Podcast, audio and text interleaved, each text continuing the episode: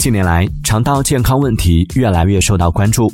数据显示目前结直肠癌已经成为了我国发病率第二高的癌症。一般来说在二十五岁之前结直肠癌发病率处于较低水平二十五岁之后快速上升八十到八十四岁达到高峰。医生提醒四十岁以上人群肠镜检查应尽早。